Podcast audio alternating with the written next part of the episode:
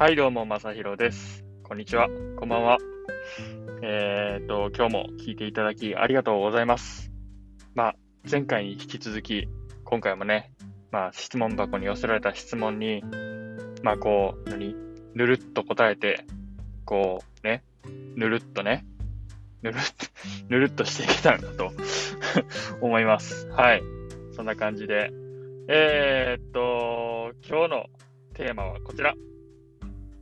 自分の長所が見つからないんですけど、どうしたらいいでしょうか？はい。こちらですね。うーん、まあ、長所、短所っていうところですね。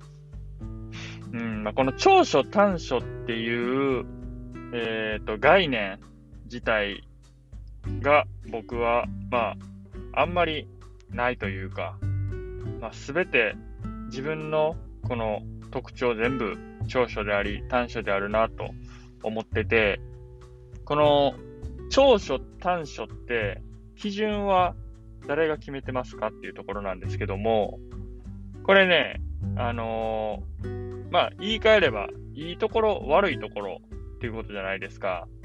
それって、あのー人によって見方変わりますよね。長所か、それが長所か短所かっていうところ。例えば、何？僕の、僕の、まあ、一つ特徴といえば、あのー左利きなんですよね。左利き。これ、あのーその、左利きを求めてる野球チームの監督からすれば、めちゃくちゃ長所じゃないですか、それって。左利きの選手が欲しい野球チームの監督が僕を見たら、お前左利きか、ぜひ入ってくれっていう風にね、僕のことを言ってくれると思うんですけども、あのー僕の左側に座る右利きの人、あのお食事の時にね、食堂とかで僕の左側に座る右利きの人からすれば、なんでこいつ左利きやねんっていうの肘当たるからね。なんでこいつ左利きやねんってめちゃくちゃこう短所になるわけですよ。まあ、長所と短所ってまあ、そういうもんなんかなと思ってて、あのー別にね、あの、決まってるものじゃないんですよね。あの、これが長所だとか、これを持ってる人のこれは絶対に長所だみたいな、そういう決まりはないんですよ。あの特徴のことをどの角度から見るかっていうだけの話であって、だから自分に長所がないとか、あの自分はここんなに短所ばっかりの人間だって思う人っていうのは、あの自分の特徴、自分のそのやってて気持ちいいことが、その周りと合ってない環境にいるっていう可能性が高いですよね。なので、あのー何ですかね、この、周りに合わせようとするから、それが短所に感じてしまうわけで、あのー自分がやってて気持ちいいことを、まあ、もうひたすらやるっていう。そうすると、周りの環境ってね、だんだん変わってくるんですよ。あの例えば、僕左利きで、あの食堂で食ってて、あの、うわめちゃくちゃ申し訳ないと思って、こう右で食べれるのは辛いじゃないですか。でも、そのまま僕は左利きでもうね、気にせず食べ続けてたら、左隣の右利きの人は、ちょっと遠くの席に行ってくれたりするわけですよ。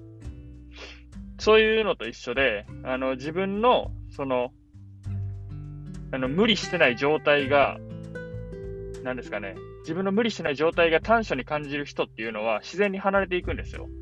で、自分の無理してない状態を長所と捉えてくれる人は自然に集まってくるわけですね。そうすると、無理してない状態で、こう、気持ちよく過ごせる、自分に自信を持って過ごせる環境っていうのができてくるんで、まあ、最初はね、嫌われることもあるかと思うんですけども、まあ、無理してない状態で生きることを、もうちょっと念頭に置いて生きればいいんじゃないかなと思います。実際ね、僕はそうすることで、あのー、何ですかね、今、別に、うわ、ここ短所やなって感じるとこは自分でないんですよね、あんまり。うん。なんかパッと思い浮かばんって感じ。もう、長所、全部長所なんですよね。自分の特徴というか、自分自身。